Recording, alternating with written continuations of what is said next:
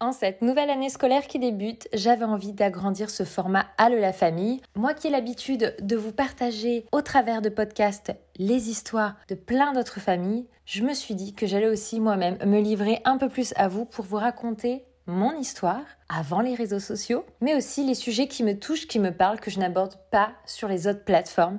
C'est donc parti pour le premier épisode de cette hors-série. J'ai donc décidé aujourd'hui de vous parler euh, de l'après euh, de mon avortement. Pour euh, ceux qui ne le savent peut-être pas ou qui ne me suivent pas depuis de nombreuses années, j'ai fait une vidéo sur ma chaîne YouTube Allo Maman où je traite de l'épisode de ma vie lorsque j'avais pas tout à fait 17 ans, du fait que j'ai eu recours à l'avortement.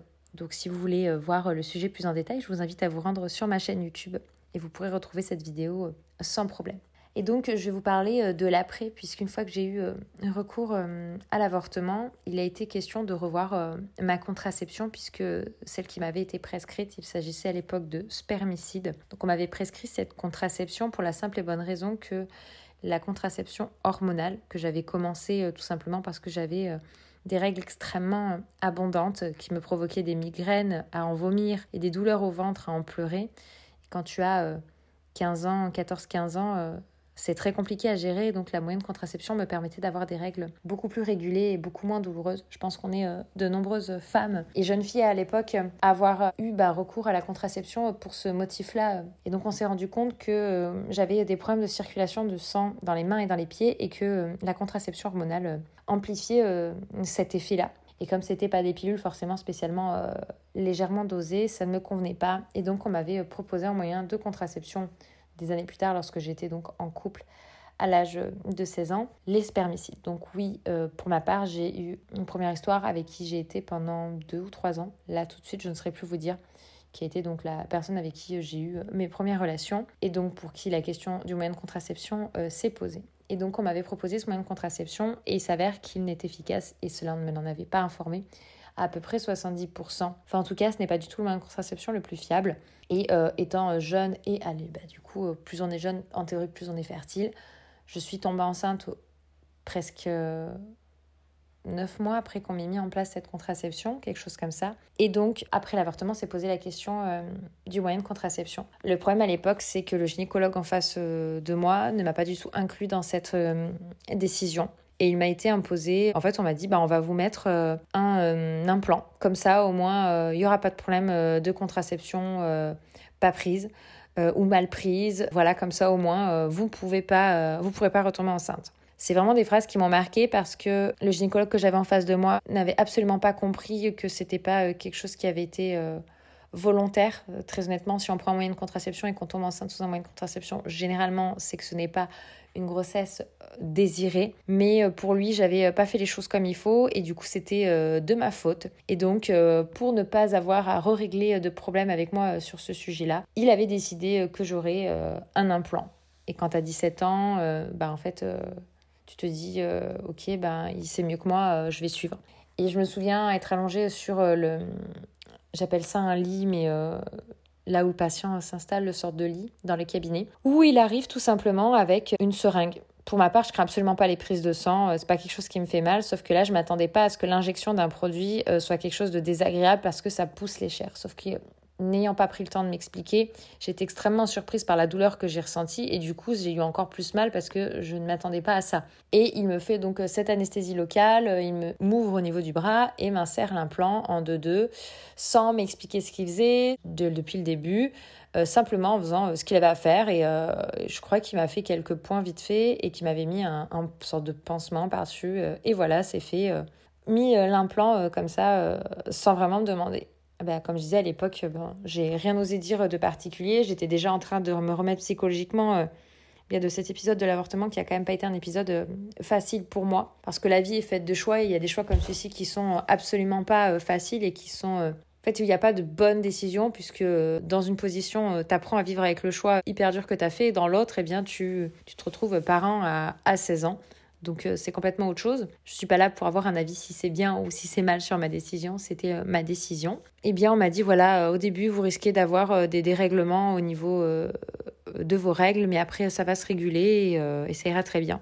Sauf qu'il s'avère qu'au bout de 3-4 mois, ça ne se régulait absolument pas et dans mon cas, ça me provoquait quasiment des règles continues. Euh, si une fois toutes les semaines ou toutes les deux semaines j'avais un ou deux jours sans règles, c'était euh, le bout du monde. Et donc au bout de plusieurs mois, j'en parle quand même à ma mère en disant bah voilà maman ça fait quand même 3-4 mois, ça se régule absolument pas, ça va pas, franchement, puis ça me fatiguait. Imaginez-vous avec des règles en continu. franchement c'est vraiment quelque chose d'hyper dur.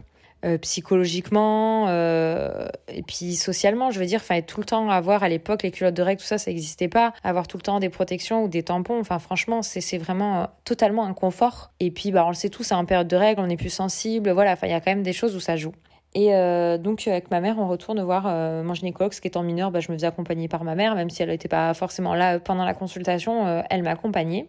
Et en fait, il me dit non, non, il est hors de question que je vous l'enlève, c'est pour vous retomber enceinte. Euh, vous le gardez encore. Donc là, franchement, je serais hyper choquée. Avec le recul, je me dis, mais pourquoi est-ce qu'on est retourné en fait chez le même Et puis, euh, ma mère ne savait pas forcément exactement comment ça se passait à l'intérieur avec le rendez-vous. Donc, euh, du coup, je ressors complètement écroulée, effondrée face à sa réaction que je trouvais hyper dure. je disais à ma mère, mais tu te rends compte de ce qu'il me dit, etc.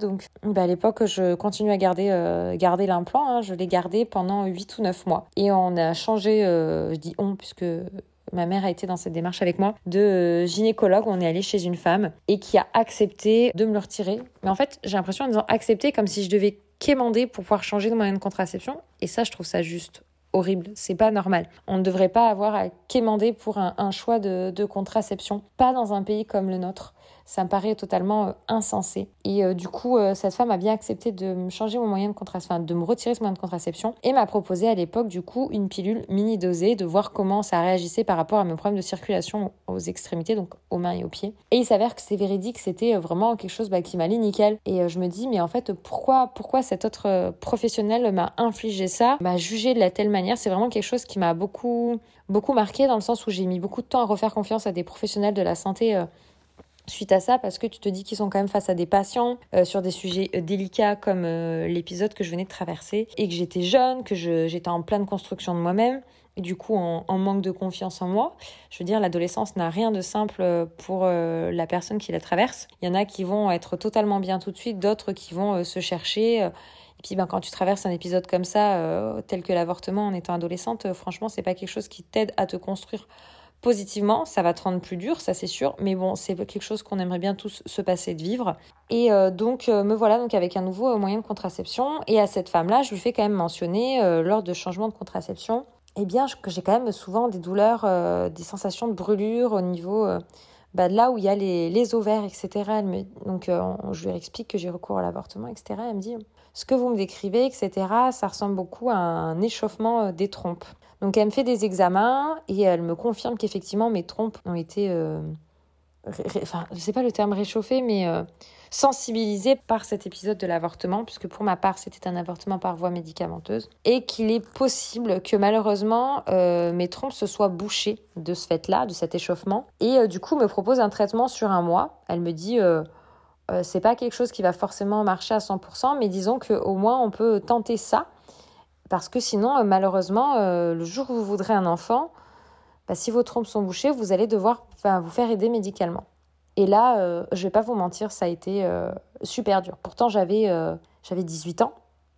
Non, pas tout à fait. J'allais avoir 18 ans. Donc à cette époque-là, je n'avais toujours pas rencontré Anthony. Hein, J'étais seule. Ouais, ça a été une grosse douche froide. J'avais l'impression de passer d'un extrême à un autre à me dire mais en fait euh, je suis tombée enceinte alors que j'avais un moyen de contraception que c'était pas voulu. L'accompagnement n'a pas du tout été adéquat en face je veux dire pendant après que j'ai traversé ça. Et euh, là aujourd'hui j'apprends que euh, bah, en fait le jour où je voudrais un enfant et eh ben ça sera ça va être sans doute hyper compliqué quoi. Je vais devoir galérer j'en voulais pas tout de suite mais bah, je savais que j'avais quand même envie de vouloir fonder ma famille. On est beaucoup à être dans cette situation là et du coup, le fait qu'on m'enlève cette possibilité, je me sentais comme punie. Et je, mais je l'ai vraiment vécu comme ça en disant, bah, de toute façon, Laure, euh, t'as avorté, euh, c'est bien fait pour toi, euh, c'est juste retour des choses. De toute façon, c'est que tu ne mérites pas d'être mère, c'est que tu serais une mauvaise mère, t'en serais incapable. Et voilà, enfin franchement, je me suis auto-mutilée psychologiquement par rapport à ce que, je ce que j'avais fait en fait, parce que je ne me le pardonnais pas, je me pardonnais toujours pas à cette époque. J'avais l'impression d'avoir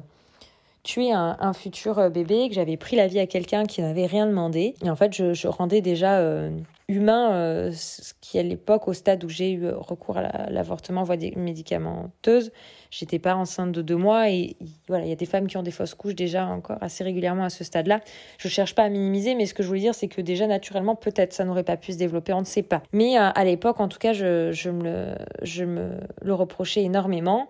Et du coup, je m'étais dit que c'était un juste retour des choses. Et du coup, je m'étais dit que de toute façon, si un jour je voudrais être maman, ça ne serait pas avant 30 ans parce que je voulais absolument pas m'infliger toutes ces difficultés-là euh, avant et que j'aurais euh, d'autres choses à faire avant. Et euh, du coup, bah, me voilà à prendre un moyen de contraception. Donc, on a fait le traitement pendant un mois, mais on ne pouvait pas savoir si ça avait vraiment été efficace, etc., à moins de faire des examens vraiment approfondis avec une caméra pour aller voir si les trompes sont bouchées ou autre. Autant vous dire qu'à 18 ans, quand on n'est pas dans un parcours pour avoir un enfant, c'est pas du tout quelque chose qu'on vous propose. Elle m'avait dit, voilà, le jour où, ce sera effectivement, si vous voyez qu'au bout d'un an, vous ne tombez pas enceinte naturellement, qu'il faudra approfondir. Et donc, la suite, pour ceux qui me suivent sur les réseaux sociaux, vous la connaissez. J'ai rencontré Anthony, j'avais un peu plus de 18 ans. Il s'avère que, euh, par grande chance pour moi, mes trompes n'étaient très certainement, ou tout du moins une des deux, ça on ne saura jamais, pas bouchées, puisque j'ai eu la chance de tomber enceinte à chaque fois en moins de un mois et demi, en moins de deux mois, j'étais enceinte pour chacun de mes trois enfants. Donc c'est qu'à ce niveau-là, ça n'avait pas touché au niveau des trompes, ou tout du moins, comme je le disais, l'une d'entre elles. Mais ça a été un épisode euh, compliqué. Tout cela par rapport à la relation, à la possibilité de devenir parent par rapport à tous les épisodes que j'avais euh, traversés avant. Tout ça, c'est pour dire que quel que soit notre âge, la contraception, c'est toujours une question qu'on va se poser d'une manière ou d'une autre. Déjà, tout simplement pour se protéger des maladies sexuellement transmissibles, avec donc tout ce qui capote.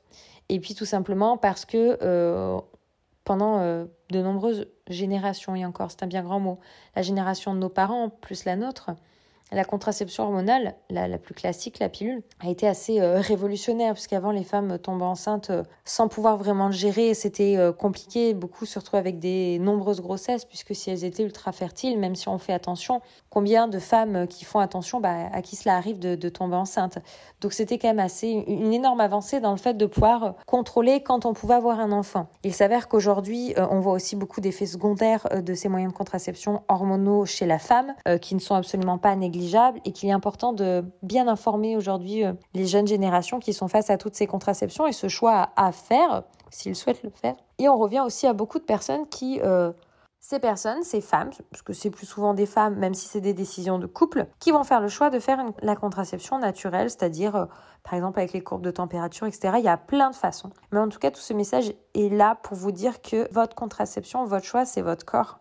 C'est à vous de le faire, vous seul ou et, dans le meilleur des cas, en couple, pour voir ce qui est le plus adapté à vous par rapport à vos convictions, votre corps, votre fonctionnement, et euh, de ne pas vous laisser euh, forcément influencer et euh, subir le corps médical sur les décisions qui penseront être les meilleures pour vous, quel que soit votre âge. Parce que ce que j'ai subi plus jeune, d'autres, même de mon âge, je vais avoir 29 ans ou plus ayant quelques années en plus, c'est vrai que si on n'est pas assez informé, on peut se dire que la décision que nous propose en face le corps médical est peut-être la mieux et que c'est pas forcément celle qui nous euh, correspond. J'ai des amis qui ont l'implant et à qui ça allait euh, très bien. Euh, moi, par exemple, ça n'était pas le cas. Pour mon cas aujourd'hui, le choix du moyen de contraception, c'est un stérilet hormonal. Je suis totalement en paix avec le choix de prendre des hormones. le fait que moi j'ai la chance de ne pas subir d'effets secondaires ou tout du moins rien qui ne me soit désagréable. Je ne suis OK avec le fait de prendre des risques euh, de mettre des hormones dans mon corps parce que je sais que sans hormones, mes règles sont tellement euh, douloureuses, longues et compliquées à gérer que euh, j'ai pris le parti de choisir un stérilet hormonal et ça me convient parfaitement. Je suis OK avec mon choix et c'est ce qui est le plus important. Donc voilà, quel que soit votre âge, que vous ayez peut-être des enfants qui rentrent dans l'adolescence, cette conversation elle me paraît hyper importante que ce soit pour un petit garçon ou une petite fille parce que la contraception, ça concerne les deux, et même si on est bien d'accord que c'est les femmes qui les prennent dans la grande majorité des cas, un homme informé peut aussi accompagner euh, sa chérie, sa femme, eh bien, dans le choix de la contraception. Et voilà, ce premier épisode est terminé, j'espère qu'il vous aura plu, je vous donne rendez-vous vendredi pour un podcast, et à la semaine prochaine pour un nouveau série.